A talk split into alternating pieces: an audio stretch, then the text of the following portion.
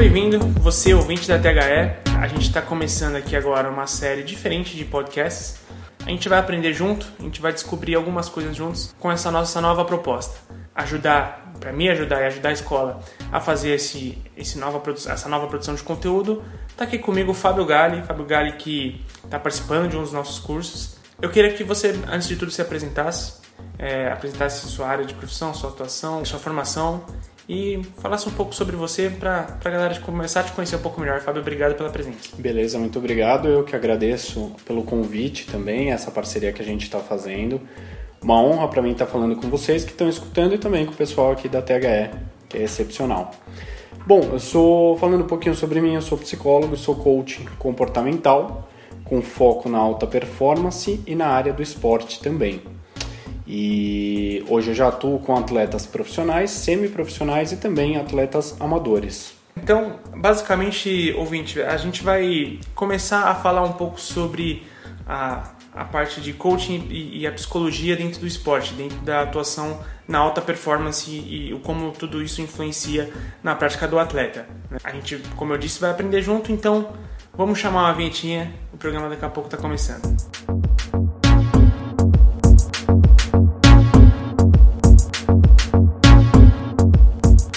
Você está ouvindo Performando no THE Cast.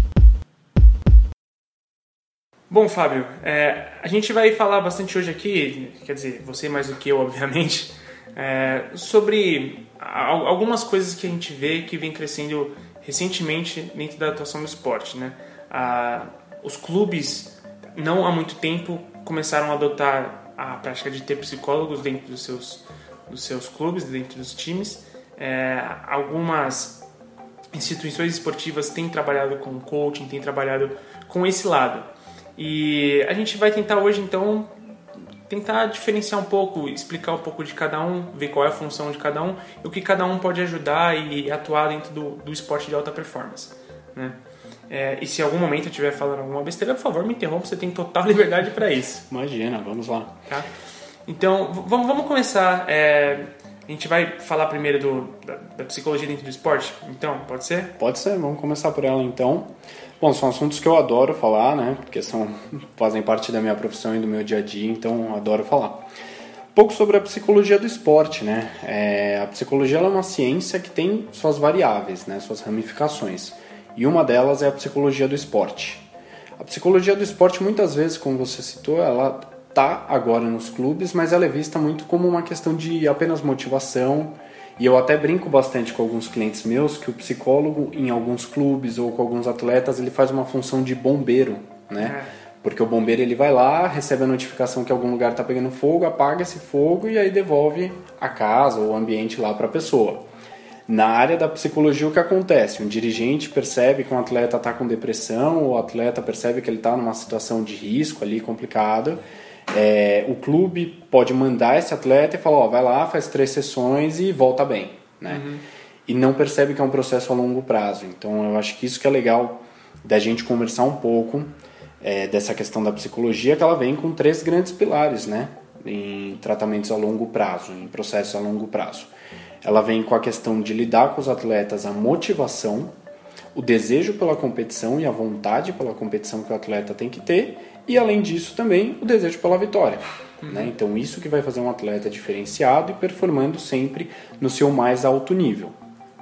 A psicologia ela vem também é, com uma questão grande de querer identificar crenças limitantes, é, entender o histórico dessa pessoa, em qual contexto que ela sai, qual contexto que ela está inserida, qual é a realidade dela hoje, e aí também de acordo com alguns objetivos e metas. Uhum. Né?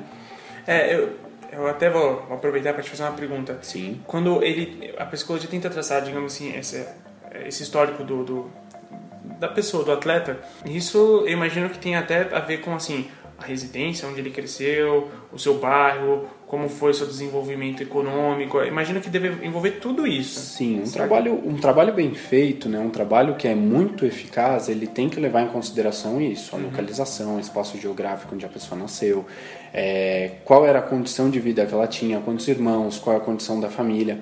É óbvio que é muito difícil quando você está num clube que tem vários garotos, né, ou vários profissionais também, porque Sim. isso você identificar é uma questão um pouco mais complicada. E a gente trazendo para o mundo do futebol, a gente sabe que às vezes o atleta está em um time, pode ir para o outro, então as transferências são rápidas. Sim. Mas é super interessante você entender isso para você saber qual é a origem desse profissional, qual é a origem desse atleta.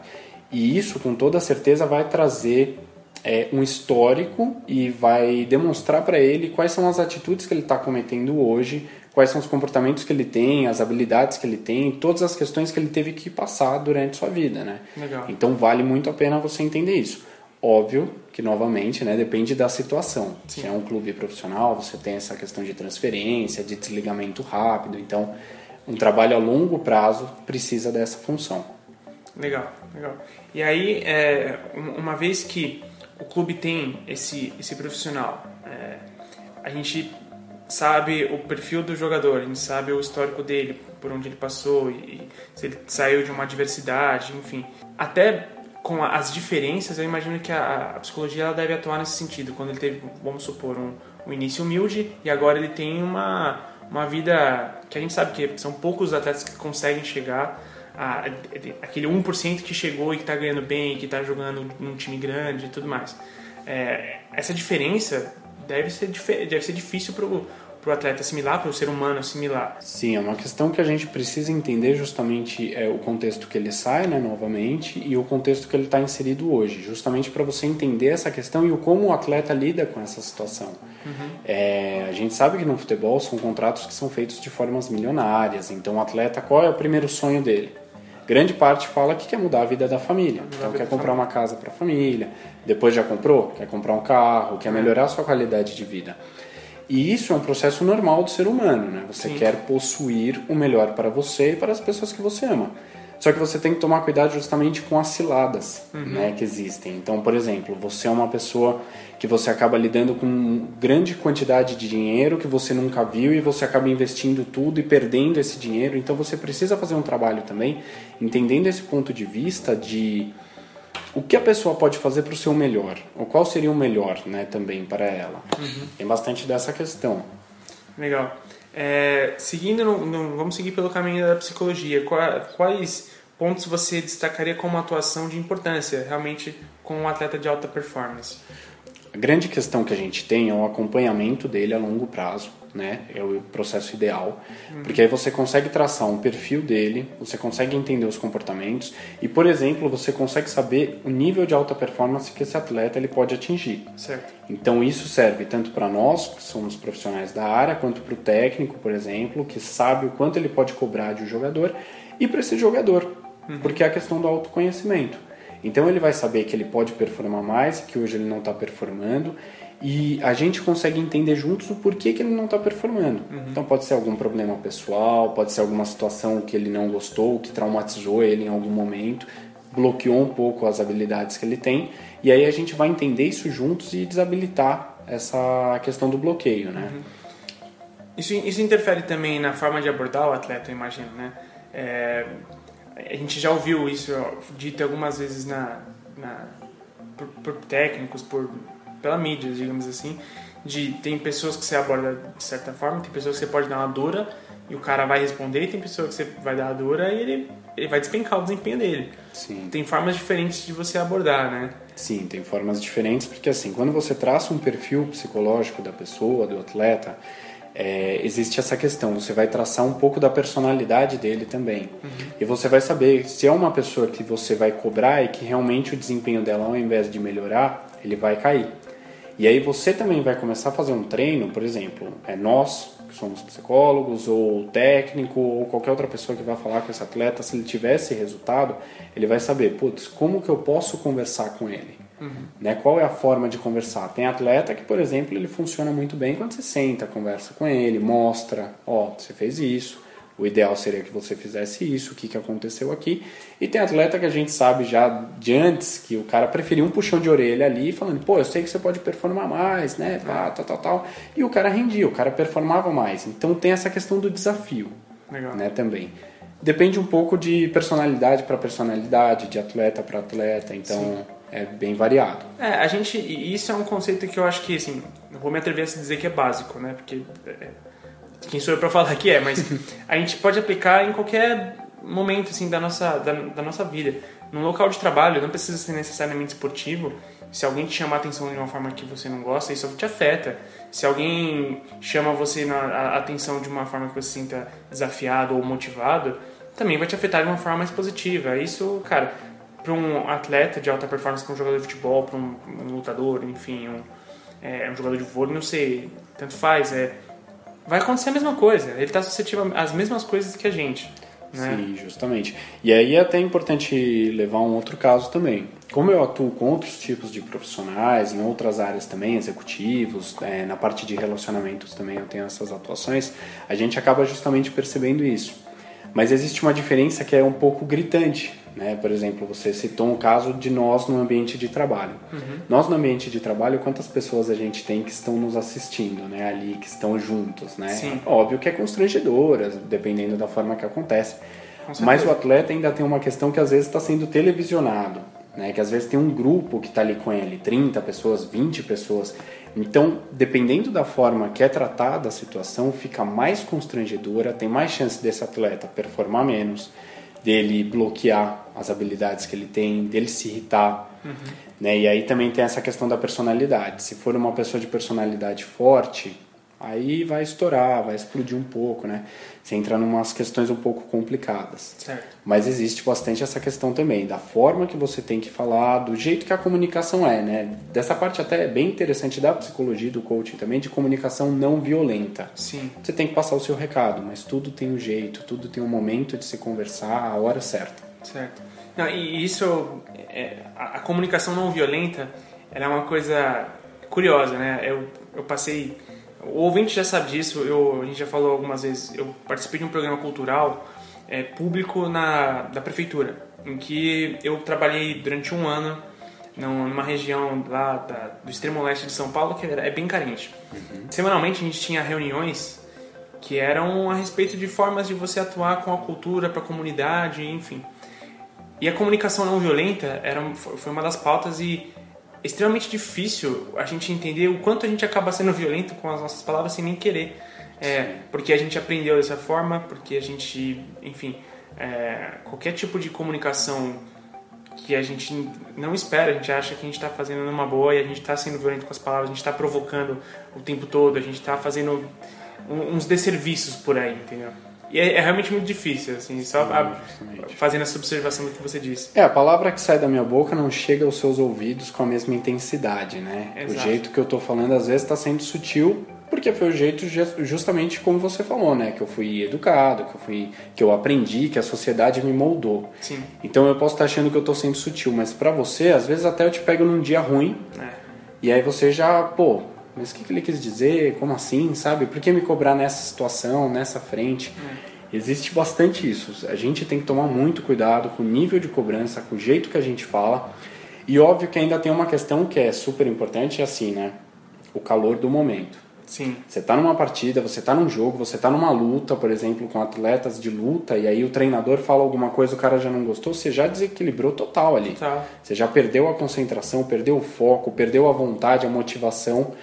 Então é super complicado, né? Uhum. E o calor do momento ele é bem predominante também, né? Infelizmente. Com certeza é bem predominante porque, vamos lá, qualquer qualquer atividade competitiva ela vai te elevar a um nível de estresse. Sim. Né? Ela vai aumentar outras coisas que podem ser boas também, a sua adrenalina, a sua, é, é, enfim, a, a, sua dopamina. É, aí eu já estou falando de outras coisas que eu também não tenho sim, grande propriedade, sim. mas...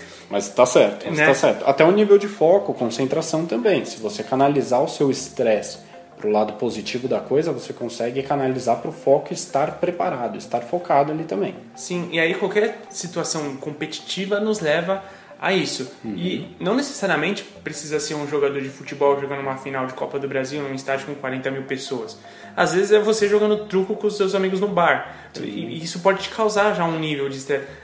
Eu vou falar por mim, eu me estresso muito jogando FIFA no videogame, cara. É, uhum. eu, eu fico nervoso, dependendo do que acontece, eu realmente fico nervoso. Então, se isso é pra mim, que é um cara sentado na, na frente da TV jogando videogame, imagina pra um jogador tal, sendo que, que sofre uma pressão popular enorme uhum. né? É, realmente é, é, é, bem delicado. Que a imagem dele, qualquer coisa que ele faça já é um, um uma grande gota no copo d'água, né? Também é. as provocações dos times adversários, tem várias questões, né? E a gente tem, infelizmente, a, a cultura de lembrar as pessoas muitas vezes por um uma infelicidade, por um erro e, e isso acaba rotulando a pessoa para o resto da vida, né? A gente gosta de fazer isso, infelizmente. Sim, infelizmente faz parte da sociedade, né? É. Comete 10 acertos, mas faz um erro e o erro é predominante aos acertos, infelizmente. Com certeza.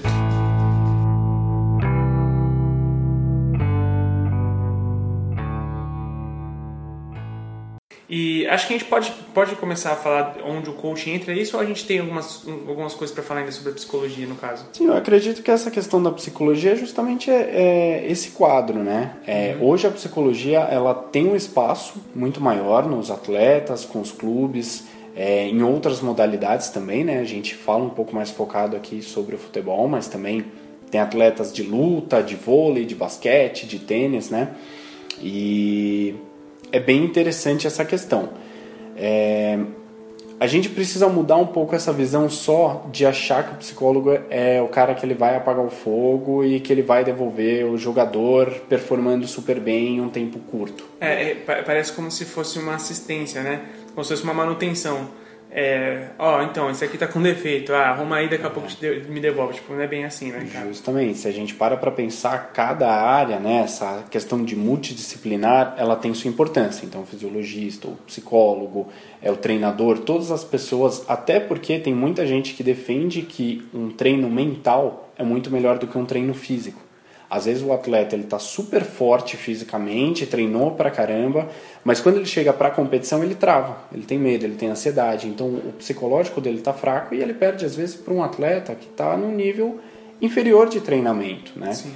Então o psicológico é muito forte. Eu até defendo essa questão. A gente nem tem conhecimento total de quanto a nossa mente é forte, de quanto a gente precisa estar tá fortalecido para justamente a gente conseguir fazer e alcançar todos os nossos objetivos, todos os nossos sonhos e metas também, né? E isso é super importante no esporte. Legal. E, e, a gente começa, e a gente tem como é, ter um, um, prognóstico um pouco mais positivo quando a gente vê algumas ações acontecendo, é, quando a gente vê um, um, um setembro amarelo, uma movimentação pró a assistência quanto ao estado emocional das pessoas. E isso, cara, é, eu acho que demoramos muito tempo para falar sobre essas coisas. Sim, demais. Mas que bom que vamos começar a falar, né? Sim, a gente acaba deixando algumas causas um pouco na sombra da sociedade, né? Então são assuntos que são delicados. Por exemplo, você citou o Setembro Amarelo, né? Que é o mês de prevenção ao suicídio. Sim. É óbvio que é um mês temático. A prevenção ao suicídio é diária, Sim. né? Quantas pessoas não ligam para o CVV, né? Que é o Centro de Valorização à Vida. Mas a gente tem justamente essa causa de abraçar e falar, não, o mês de setembro é um mês que a gente vai conversar. E a gente começou há pouco tempo, mas uhum. pô, começamos pelo Sim. menos, né? E essa questão do suicídio, por exemplo, acontece depressão, acontece suicídio no esporte também. A gente tem essas questões também na área esportiva e em outras também. Então a gente sempre precisa estar de olho e por mais que sejam assuntos polêmicos, a gente tem que tratar também, a gente tem que conversar, ter a mente aberta e ter essa liberdade também. Claro, é, e engraçado você ter falado isso porque é, é normal que, imagino eu, né? É normal que ainda exista alguns, é, alguns erros, alguns equívocos de quando um atleta ele, ele tem essa dificuldade, ele vem sofrendo algum, algum bloqueio emocional, ele está com algum problema. Acho que é normal das pessoas falarem assim: não, você está bem, cara, isso é só e, e, ele vai meio que internalizar isso e vai reprimir. Só que isso não sai, isso vai ficar lá. Não, Sim. você tá bem, não, isso aí não é nada. Não, pô, oh, vira homem, essas coisas. Sim, gente... e, cara, não é bem assim, né? É. A gente ainda tem um pouco dessa postura, desse bloqueio, principalmente quanto à palavra do psicólogo, é. né?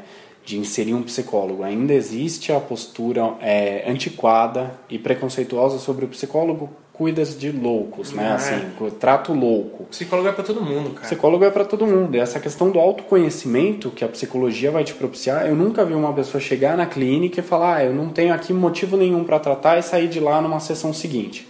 Uhum. Sempre a gente vai começar a conversar e aí o cara vai falar, putz, legal, quero entender um pouco melhor disso. O autoconhecimento ele é muito importante. Sim.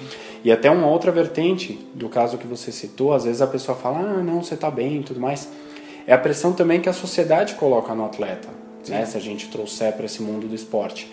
Então, por exemplo, me veio o caso do Nilmar, que estava atuando pelo Santos, falou que tem depressão, né? Assumiu que tem um caso de depressão, acabou o Santos acabou quebrando o contrato com ele também, mas dando um suporte, né? Uhum. Até o ponto que a gente sabe. E a sociedade começa a cobrar até o jogador e falar, pô, por que, que o menino veio? Por que, que o menino não joga? Por que, que ele não está performando? O salário dele é alto, ele não tem problema de vida. Então a gente acaba tendo essa sociedade que julga também sem o conhecimento. E isso é muito prejudicial. Porque uma pessoa que já está com um quadro de estresse, de depressão, evento pós-traumático, por exemplo, quando ela recebe também essa pressão da sociedade, abre um jornal e vê alguma matéria sobre ele falando que ele não está rendendo e que ele ganha um salário X. Ou vê um jornal na TV falando que o cara veio para enganar a torcida, alguma coisa assim. Os comentários são muito nocivos e são muito perigosos também. Sim, é. Quando você envolve um, uma questão passional como é o futebol, né? É, não, não existe ponderar. Não, não, as pessoas não ponderam quando vão fazer um comentário, quando vão fazer uma crítica. É sempre, como você falou, é sempre muito nocivo, é sempre muito Sim. agressivo. E vamos lá, o futebol ele é um ambiente agressivo, assim, muitas vezes, né?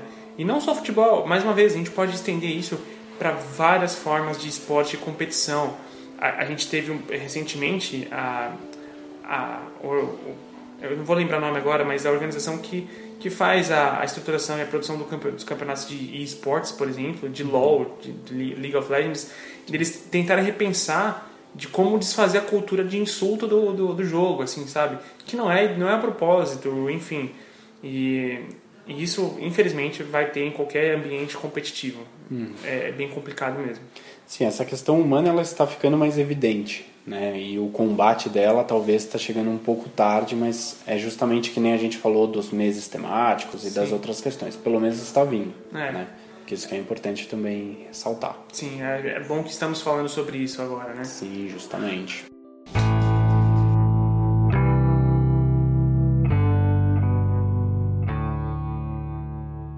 É, a gente falou um pouco sobre a atuação da psicologia dentro disso. É, o coaching, eu acho, eu acho importante a gente falar isso também porque ele, ele, cresceu muito nos últimos, o quê? Nos últimos 4, 5 anos, mais ou menos, né? Sim. Cresceu demais a, a prática de, de, de, coaching. Isso vai além do esporte, né? Isso tem para área executiva, para área, área financeira, enfim, gestão. É, o empreendedorismo lida muito com o coaching, né? Uhum. Quando você vai empreender, tem, tem, muito, tem muito disso ao mesmo tempo que fez com que as pessoas entendessem o coaching como só, sei lá, uma autoajuda, torcessem o nariz para isso. Uhum. O que também não é necessariamente o caso, né? É, é, eu acho que e isso você vai explicar pra gente, até porque eu não sei, mas vamos lá. A gente, eu imagino que tem formas diferentes de atuar com isso dentro do esporte, principalmente, né? Sim. O coaching ele vem com uma questão que é é legal explicar uma coisa também. Existem três tipos de, de definições de coach, né? A gente tem o coach, que é o profissional, o coach, que é o cliente, e o coaching, que é o processo. Que é né? a prática, né? Imagina. Isso, que é a filosofia ali, né? O processo mesmo, a prática. Certo. É... O que é legal da gente saber? Ultimamente, como você disse, o nível de... a quantidade de profissionais cresceu muito. Né? E aí são profissionais que cuidam da área só de relacionamentos, ou da área só financeira, ou da área só executiva. E fica um pouco nebuloso qual é a função do coach perto da psicologia também, né? Bate um pouco de frente, existem psicólogos que não aprovam o coach, existem coaches que batem de frente com a psicologia, acabando acabam exercendo um pouco a função de um semi-psicólogo sem ter essa capacidade às vezes, isso é super prejudicial e perigoso também. Sim. Então é por isso que é legal também desmistificar um pouco essa questão, né? O coaching, ele vem com uma questão de mais ou menos em 1950, ele traz uma terminologia que ela acaba sendo usada para a questão de motivação, né? Então, treinadores, pessoas que são consideradas treinadores, é, gestoras de pessoas, acabam assumindo a função de coach, né, que hoje é o profissional. E com essa questão, a gente liga muito essa questão da motivação. Então, do empenho, ah, como que você vai performar, como que você vai exercer essa função, seja ela em qualquer ambiente profissional ou não, né, seja pessoal ou profissional também. E aí depois acaba acontecendo o boom do coach, né, que é justamente com a técnica do winner game, que é o jogo interno, se a gente for fazer uma tradução mais ou menos, Sim. né? O que, que ela é baseada?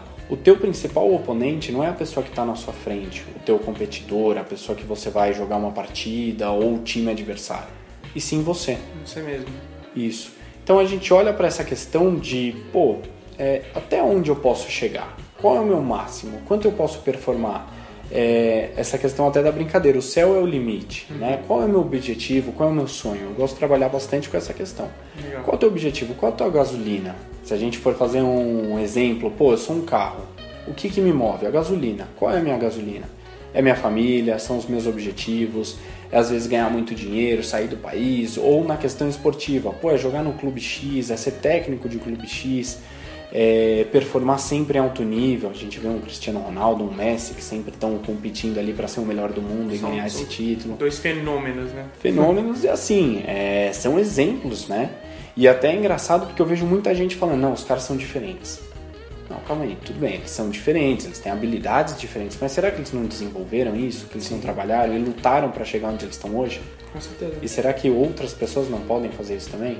É. Então é, é desafiador essa questão.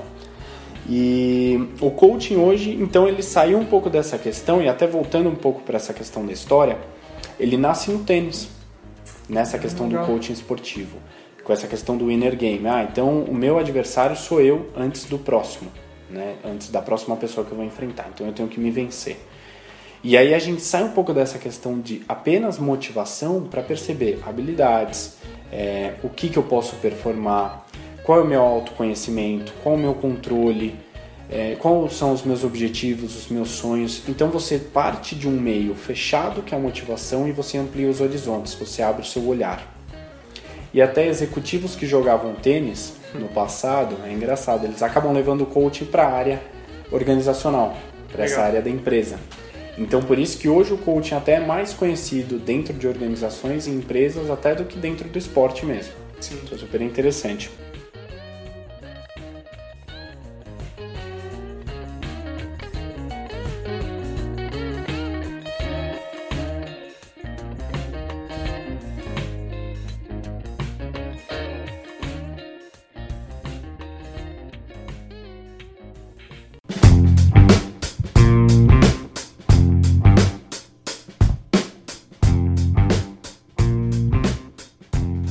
Ele vai fazer um processo que é basicamente o quê?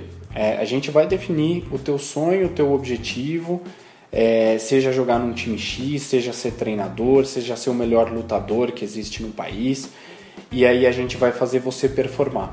Então a gente vai pegar o teu presente e vai olhar para o futuro que você quer. É basicamente assim, quando eu tenho que explicar o que é coaching rápido, é falar, eu vou te pegar no ponto A e eu vou te caminhar é, até o ponto B. Então hoje você é um atleta profissional, só que você não joga num clube que ainda é o teu sonho. Certo. O que, que falta? A gente vai construir uma ponte, deixar um caminho sólido para você chegar até o clube que você quer, por exemplo. Sim. Então é o ponto A até o ponto B, né, de uma forma bem rápida e de forma sustentável. Porque nenhuma mudança também é eficaz se você faz a mudança e aí depois de um tempo você acaba quebrando esse processo da mudança. Né? É, ela, tem que ser perene, né? Não, não adianta é, ela ser temporária. Sim, tem que ser sólida, que é uma coisa que eu converso bastante com os meus clientes. Eu nunca vou querer que você saia daqui do meu consultório, das nossas sessões, e aí quando a gente termina o processo você tenha uma demandada, você tem uma recaída. Uhum. Ou então o trabalho não foi bom, não foi eficaz. Ou o sonho não era sólido. Então em algum momento a gente errou. E uma questão também que eu sempre falo para os meus clientes, que é bem interessante, quando você tem um sonho, você me procura e a gente começa a trabalhar juntos, seus sonhos, os seus objetivos viram os meus. Legal. Então, pô, você quer chegar no clube X, você quer atuar em alta performance, você quer fazer o gol do título, ser campeão, esse é o meu sonho também, que você chegue lá, que você faça isso, faça acontecer. Eu acho, agora eu fiquei pensando sobre tudo isso que você estava falando, cara, e é, é normal as pessoas é, acreditarem muito que elas querem algo, mas na verdade não. Assim, é, é meio difícil formular, mas vamos lá. É, eu vou tentar pegar esse exemplo, tá? A gente okay. já conversou bastante sobre o Neymar aqui na escola, uhum. né? É, eu, eu acho que o Neymar, a gente já cansou de falar que o Neymar é, é, é fenomenal, o cara é, é um absurdo enquanto ele joga bola. Mas eu, recentemente, eu fico pensando o quanto ele realmente quer jogar bola. Eu, eu realmente tenho minhas dúvidas se ele quer continuar fazendo isso. E não por nada, é simplesmente pelos comportamentos, pelas coisas que vão vêm acontecendo e tudo mais. É, e ele sofre uma pressão muito grande. Às vezes a gente mesmo aqui fala que às vezes é, é uma cobrança que a gente acha que nem é tão devida assim. Mas então vamos supor que é, não que eu esteja dizendo que é isso, tá? Mas vamos supor que o tempo todo na carreira do Neymar falaram para ele que ele tem que jogar bola, que ele, ele tem que querer o máximo, ele tem que querer ser o mais, o mais bem pago, ele tem que querer ser o melhor do mundo, ele tem que querer tudo isso. E se no fundo ele não quer isso, só que ele, ele repete, ele replica isso para um, um, um coach dele, por exemplo.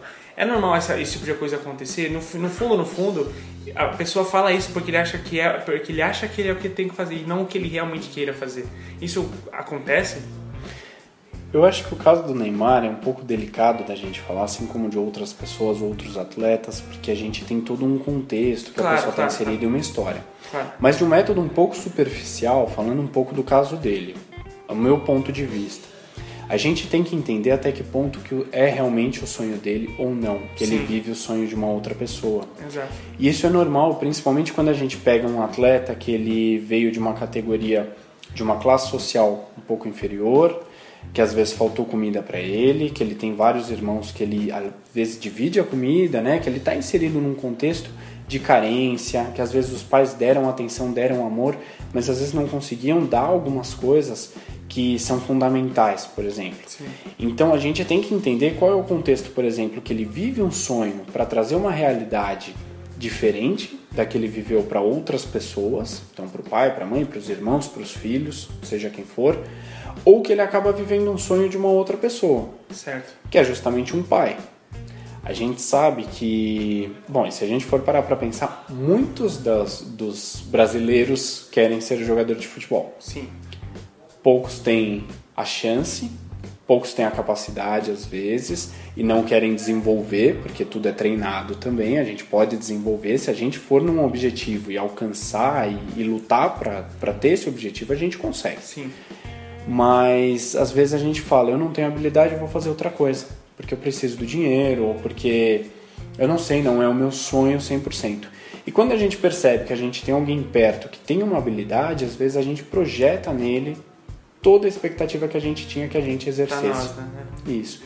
Que é um caso um pouco que eu entendo do caso do Neymar.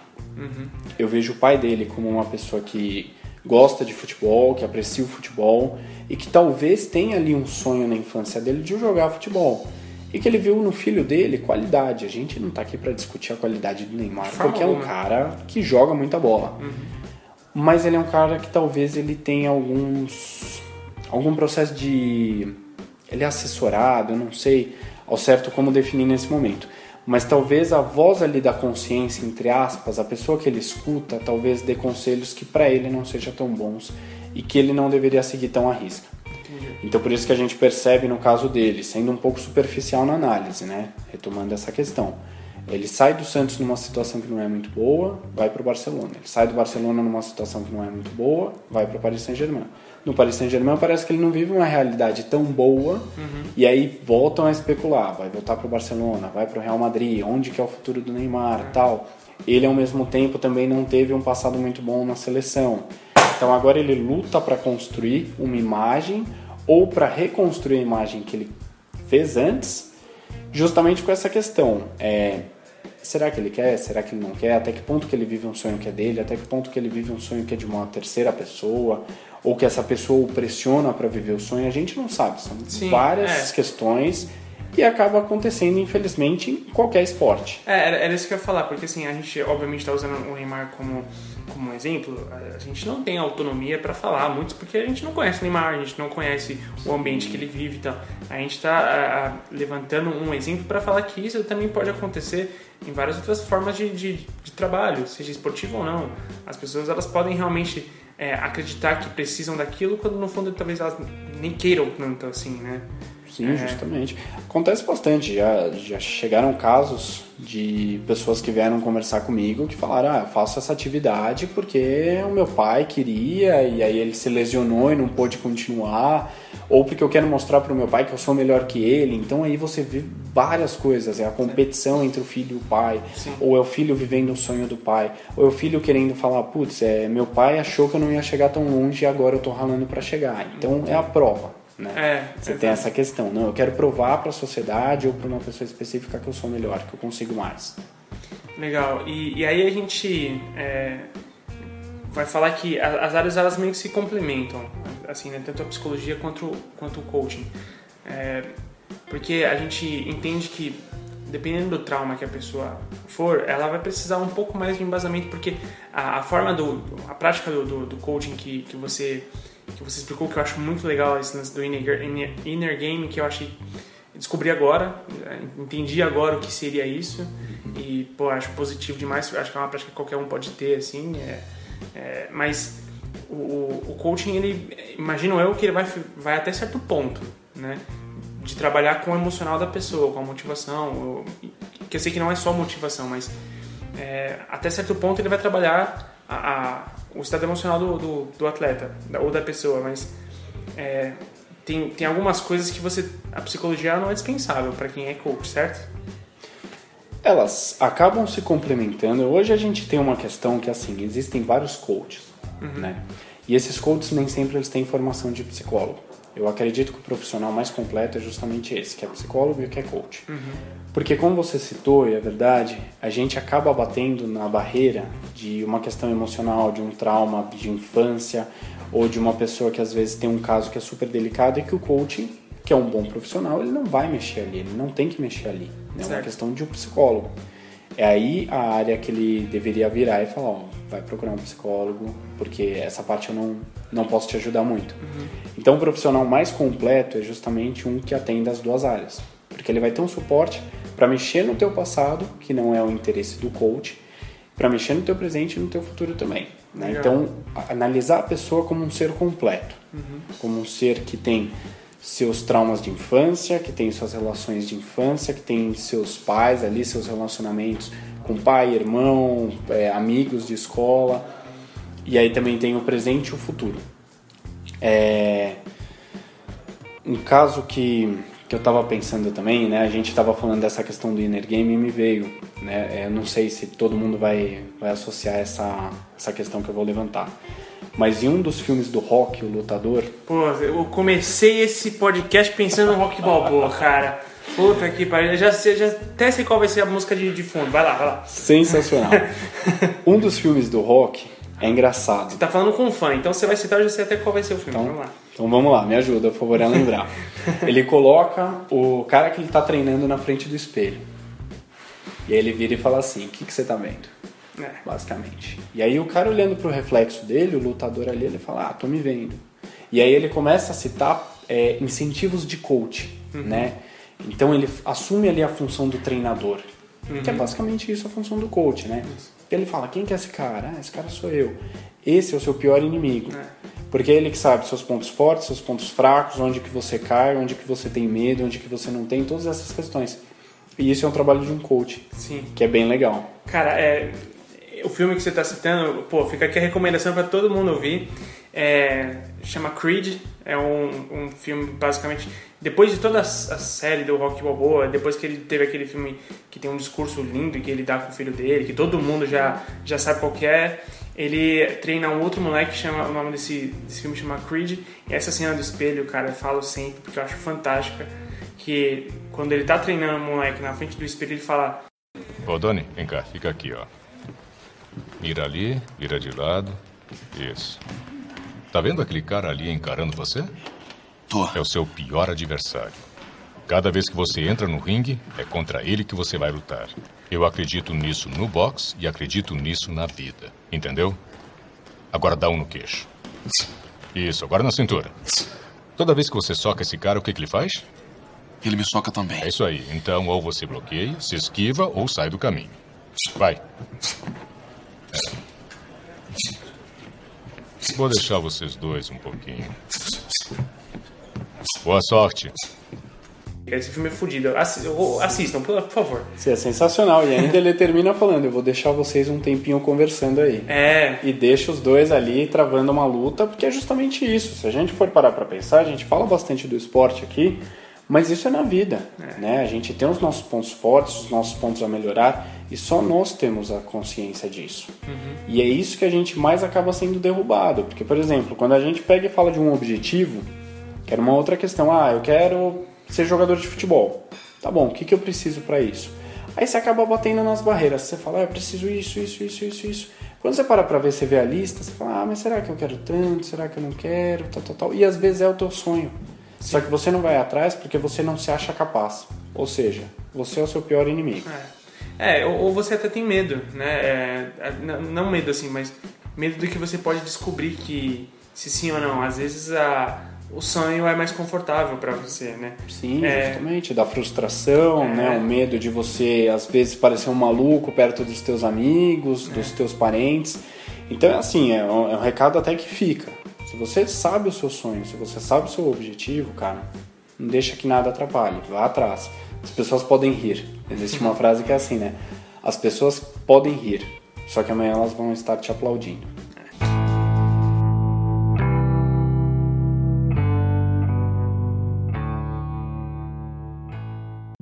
Eu acho que só fechando essa parte das diferenças, para ficar bem claro, né? Claro, é, a psicologia, então, eu costumo explicar assim: a psicologia ela vai pegar o teu presente, olhar para o teu passado, entender como que a gente vai te ajudar no teu futuro.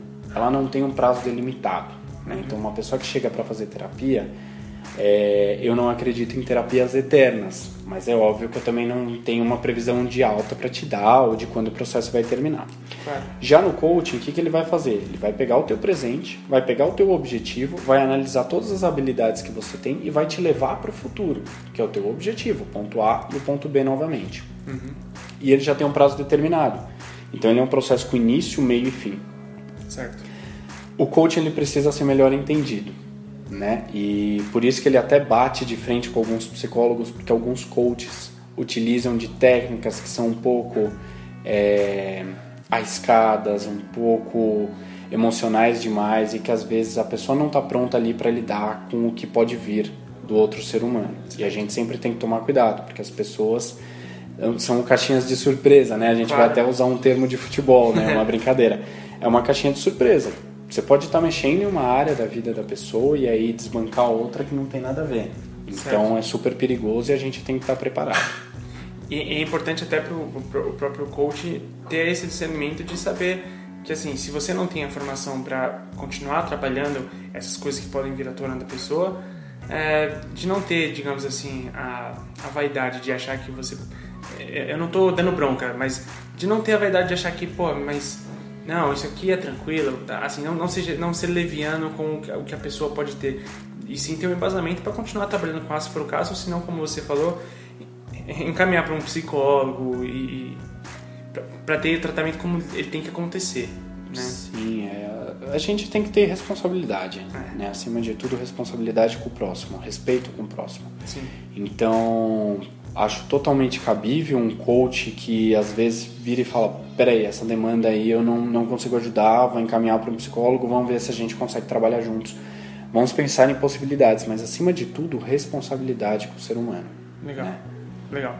Bom, Fábio, queria agradecer você pelo tempo que você veio aqui conversar com a gente. Dar uma notícia para o ouvinte que isso aqui vai se tornar uma série, vai se tornar uma série de, de, de episódios de podcast Uh, muito provavelmente vai ser uma série mensal, a gente ainda está definindo algumas coisas, mas o melhor é que vocês vão receber um conteúdo exclusivo falando sobre o tema, falando sobre a psicologia e o coaching dentro do esporte.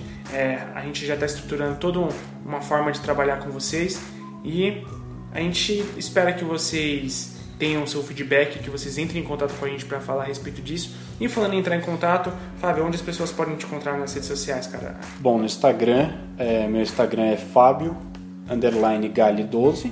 Aí lá tem meu telefone, meu WhatsApp, meu e-mail também. Podem entrar em contato, ver as publicações, curtir também e começar a seguir. E tem o LinkedIn também, que é Fábio Gali. Lá tem também umas publicações, umas outras demandas da psicologia e umas outras áreas também de atuação que eu tenho.